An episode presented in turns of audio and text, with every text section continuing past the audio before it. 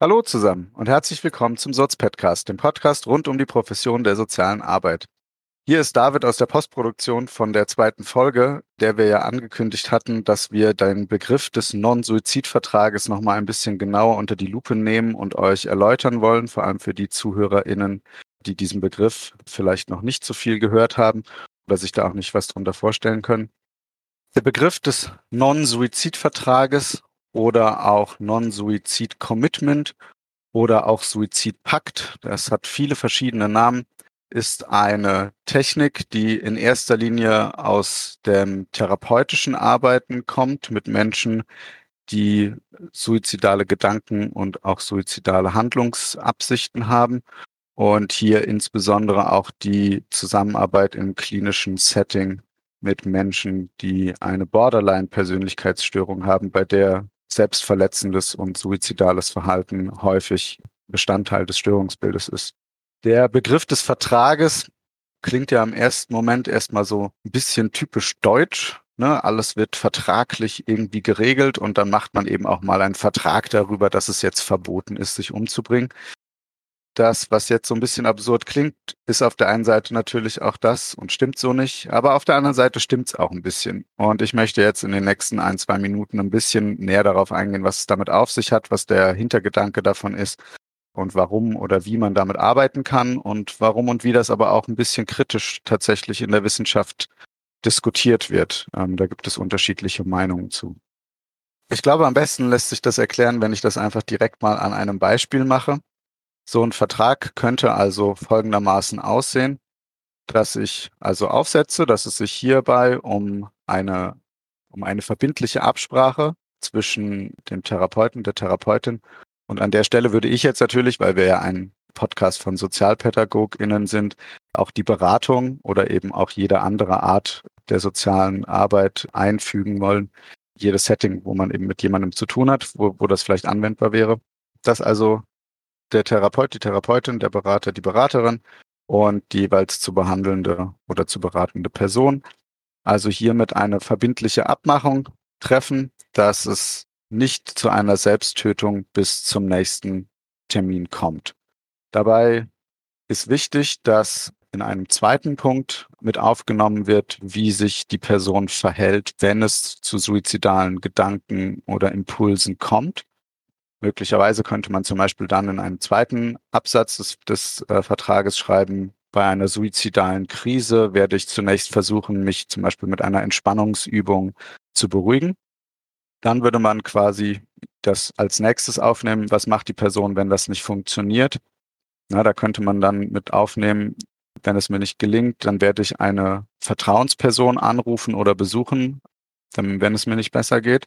Diese Vertrauensperson würde sich dann auch anbieten, in diesem Vertrag tatsächlich auch zu benennen und festzulegen.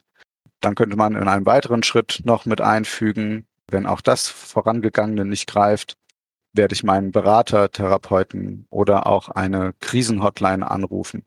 Ja, also dieser Vertrag beinhaltet eben nicht nur die Absprache, ich tue mir nichts an oder ich bringe mich nicht um, sondern beinhaltet auch so eine Art Notfallkoffer mit ganz klar formulierten Werkzeugen, was die betroffene Person eben unternehmen soll, um Suizid zu verhindern.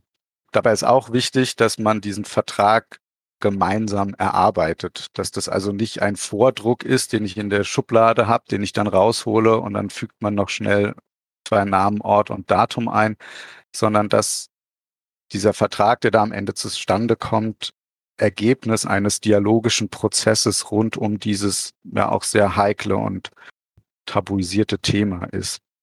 Und welche beispielsweise Schritte der, der Selbsthilfe und Selbstfürsorge, die so eine Person vielleicht hat, ne, dass die eben im Gespräch auch Beachtung finden und dann später in den Vertrag auch aufgenommen werden können. Beispielsweise würde ja ein Paragraph zu einer Entspannungsübung gar keinen Sinn machen, wenn die Person gar keine Entspannungstechniken gelernt hat. Wichtig ist noch, was man in so einem Vertrag auch mit aufnehmen könnte. Und an der Stelle komme ich jetzt so ein bisschen dahin, wo dann auch so ein bisschen die kontroverse Diskussion in der Wissenschaft sich drum dreht, dass die Gefühle und Gedanken irgendwo mit Erwähnung finden. Denn was dieser Vertrag ja in erster Linie machen möchte, ist den tatsächlichen Akt, die tatsächliche Handlung der Selbsttötung zu verhindern und eben eine Absprache darum zu machen, dass die nicht begangen wird. Gleichzeitig können ja aber Gedanken und Gefühle von Hoffnungslosigkeit, von Einsamkeit und eben Gedanken von, ich möchte mich umbringen, ich halte das nicht mehr aus, das macht alles keinen Sinn mehr, die können ja trotzdem auftreten. Und je nachdem, wie akut es ist, ist das vielleicht sogar auch sicher, dass die mal auftreten werden.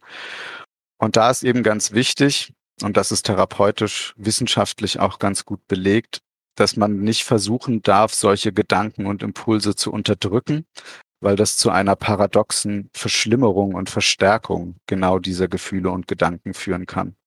Und deswegen sagt also, soweit meine Recherchen das jedenfalls ergeben haben, die Seite der Forschenden, die sich für den Non-Suizid-Vertrag aussprechen als Technik in der Therapie und Beratung, dass in jedem Fall das mit aufgenommen werden sollte oder zumindest im Gespräch den Menschen klar besprochen werden muss, dass die Gefühle und Gedanken nicht verboten sind, sondern dass es in Ordnung ist, wenn die da sind und dass es nur darum geht, nicht die tatsächliche Selbsttötung zu vollziehen, um eben genau zu verhindern, dass da Gedanken und Gefühle vielleicht dann tabuisiert werden und dann zu einer Verschlimmerung der Situation führen.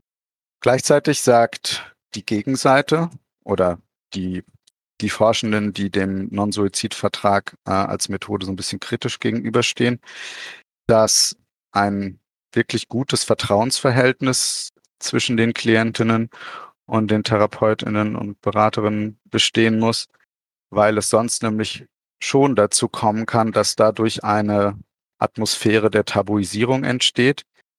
Niemand von uns wird gerne vertragsbrüchig.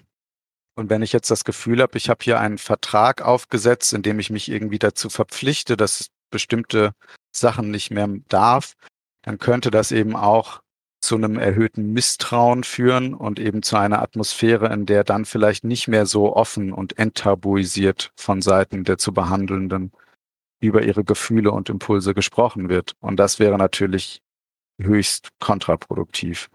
Deswegen ist es also wichtig, dass wenn man mit dieser Technik arbeitet und das einsetzt, dass man also diesen Aspekt nicht außer Acht lässt.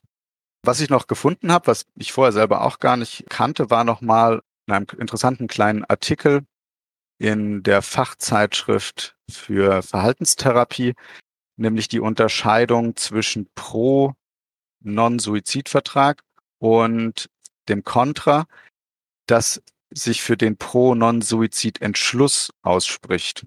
Das fand ich irgendwie ganz spannend und ganz interessant und wollte das jetzt an der Stelle nochmal kurz mit aufnehmen. Und zwar ist der Pro-Non-Suizid-Vertragsteil dieses kurzen Artikels genau das, was ich jetzt gerade auch so beschrieben habe. Und ich habe auch einige der Infos aus, direkt aus diesem Artikel. Die Gegenseite bricht sich eben an Stelle des Non-Suizid-Vertrages für den Non-Suizid-Entschluss aus, der mehr die Eigeninitiative der Person in den Vordergrund rückt und sich vor allem von dem Vertrag dadurch unterscheidet, dass er nicht unbedingt auf so eine kurze zeitliche Komponente begrenzt ist.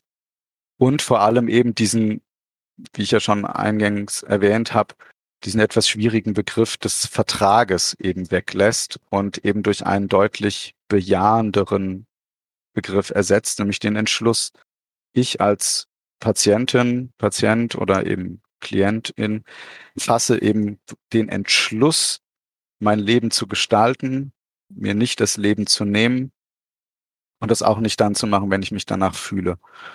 Und die, die, Argumentation ist eben hier, dass wenn es einem Klient oder einer Klientin gelingt, so einen Entschluss für sich zu formulieren, eine ganz andere geistige und emotionale Haltung entsteht, auf der dann weiter in der Therapie oder in der Beratung gearbeitet werden kann. Und der Vertrag demgegenüber ist eher was, was in regelmäßigen Abständen, je nachdem wie lange man die Abstände definiert, immer wieder überholt und neu aufgesetzt werden muss, dadurch auch immer so ein bisschen die Hintertür offen hält, dass ein Suizid ja doch noch irgendwann in Frage kommen könnte. Gleichzeitig, das ist jetzt meine persönliche Meinung, finde ich aber, dass gerade der Umstand, dass man damit eben nicht so einen endgültigen Entschluss einfordert, sondern eben erstmal diese Hintertüre des möglichen Suizids in der Zukunft, dass man die offen hält, dass es dazu beiträgt, dass die Personen vielleicht eher dem Ganzen einwilligen und man sich dann so Sitzung für Sitzung vorarbeitet und dabei vielleicht dann auch schon kleine positive Veränderungen in der alltäglichen Lebensgestaltung und im Erleben bei der Person möglich gemacht werden.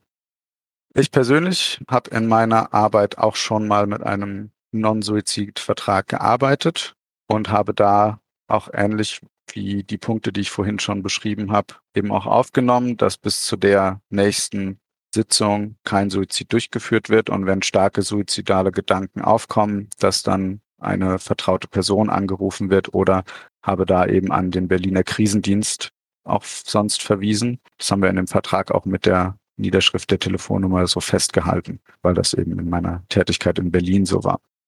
Ich hoffe, dass die Grundgedanken des Non-Suizid-Vertrages und die Begrifflichkeit als solche dadurch ein bisschen klarer und ein bisschen anschaulicher geworden ist. Und ich empfehle aber allen PraktikerInnen in der sozialen Arbeit, die vielleicht davon ausgehen, dass sie es mal mit suizidalen Menschen in ihrer Arbeit zu tun haben könnten, sich mit dem Thema noch ein bisschen mehr auseinandersetzen, bevor sie das für sich einführen, weil es ja, wie gesagt, ein wirklich heikles und hochemotionales Thema und hochkrisenhafte Situationen für die Betroffenen sind. Und da macht es schon wirklich Sinn, dass man sich darauf gut vorbereitet hat. Auch ist natürlich dieser Vertrag kein rechtsbindender Vertrag und die Strafbarkeit der unterlassenen Hilfeleistung, wenn jemand einen klaren Suizid androht, besteht natürlich auch da weiterhin Bloß weil man so einen Vertrag unterschrieben hat, hat man sich natürlich nicht jeglicher Sorgfaltspflicht entledigt, der im Zweifelsfall nachzukommen ist. Und wenn ich das Gefühl habe, jetzt haben wir zwar diesen Non-Suizid-Vertrag zusammen abgeschlossen, aber mein Bauchgefühl ist trotzdem ganz, ganz schlecht. Vielleicht, weil die Arbeitsbeziehung noch nicht so gut war oder ich einfach das Gefühl hatte, das war jetzt auch ein bisschen vorgeschoben. Dann empfiehlt es sich trotzdem, auch weitere Schritte einzuleiten damit möchte ich nämlich das Thema auch so ein bisschen abschließen, weil was können so weitere Schritte sein?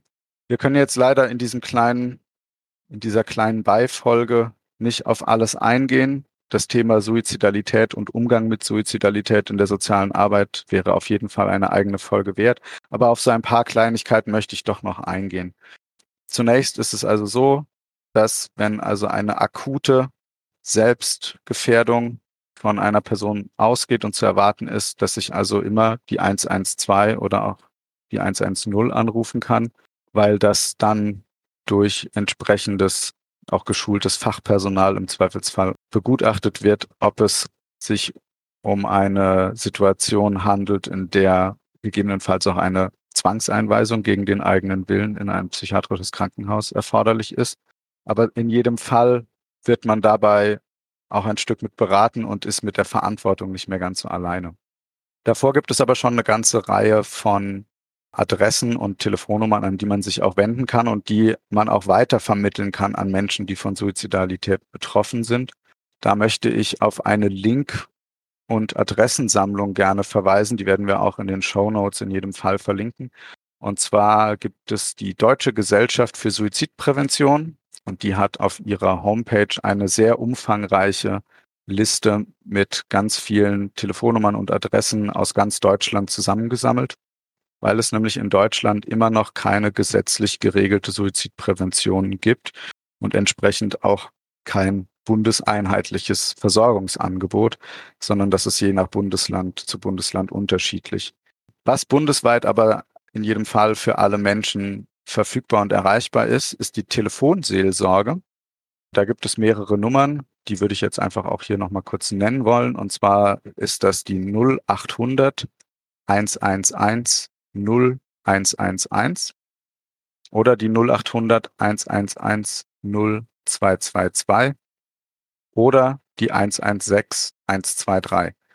Unter den Nummern kann man also die Telefonseelsorge bundeseinheitlich zu jeder Tages- und Nachtzeit erreichen. Die sind immer rund um die Uhr besetzt. Und da hat man also in jedem Fall schon mal einen Ansprechpartner, wenn man gerade in wirklich schwierigen Krisensituationen ist und einfach nicht mehr weiter weiß. Für die Menschen, für die das eine große Hürde wäre, sich in so einer krisenhaften Situation ans Telefon zu setzen und sich überwinden zu müssen, da mit einer Person direkt zu sprechen, gibt es mittlerweile auch von einigen Trägern ein ganz gut ausgebautes Online-Beratungsangebot. Und hier wollte ich insbesondere auch die Telefonseelsorge benennen, die ebenfalls Mail- und Chatberatung anbietet, wo man also sich sehr, sehr anonym mit seinen Sorgen und in seiner Notsituation melden kann. Dann gibt es noch einige Initiativen, die sich auch vor allem um jüngere Leute kümmern. Und zwar gibt es da einmal U25 Deutschland. Die haben auch in verschiedenen Bundesländern ebenfalls auch nochmal gesonderte Standorte, in Berlin beispielsweise, aber haben eben auch die bundeseinheitliche Seite u25.de.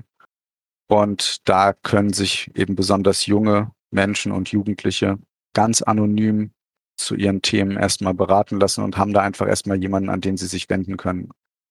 Ja, wenn euch noch irgendwas Wichtiges einfällt, was ich bei meinen kurzen und knappen Ausführungen über den Non-Suizid-Vertrag und erste Präventionsmaßnahmen und Notfall-Hotlines, was ich dabei vergessen habe und wo ihr denkt, Mensch, das wäre aber echt wichtig, das noch mit aufzunehmen, dann schreibt es uns gerne mit unten in die Kommentare rein. Das nehmen wir dann in jedem Fall in die Linkliste mit auf. Ja, dann hoffe ich, dass das für euch interessant war und wünsche ganz viel Spaß mit der nächsten Folge. Tschüss und bis bald.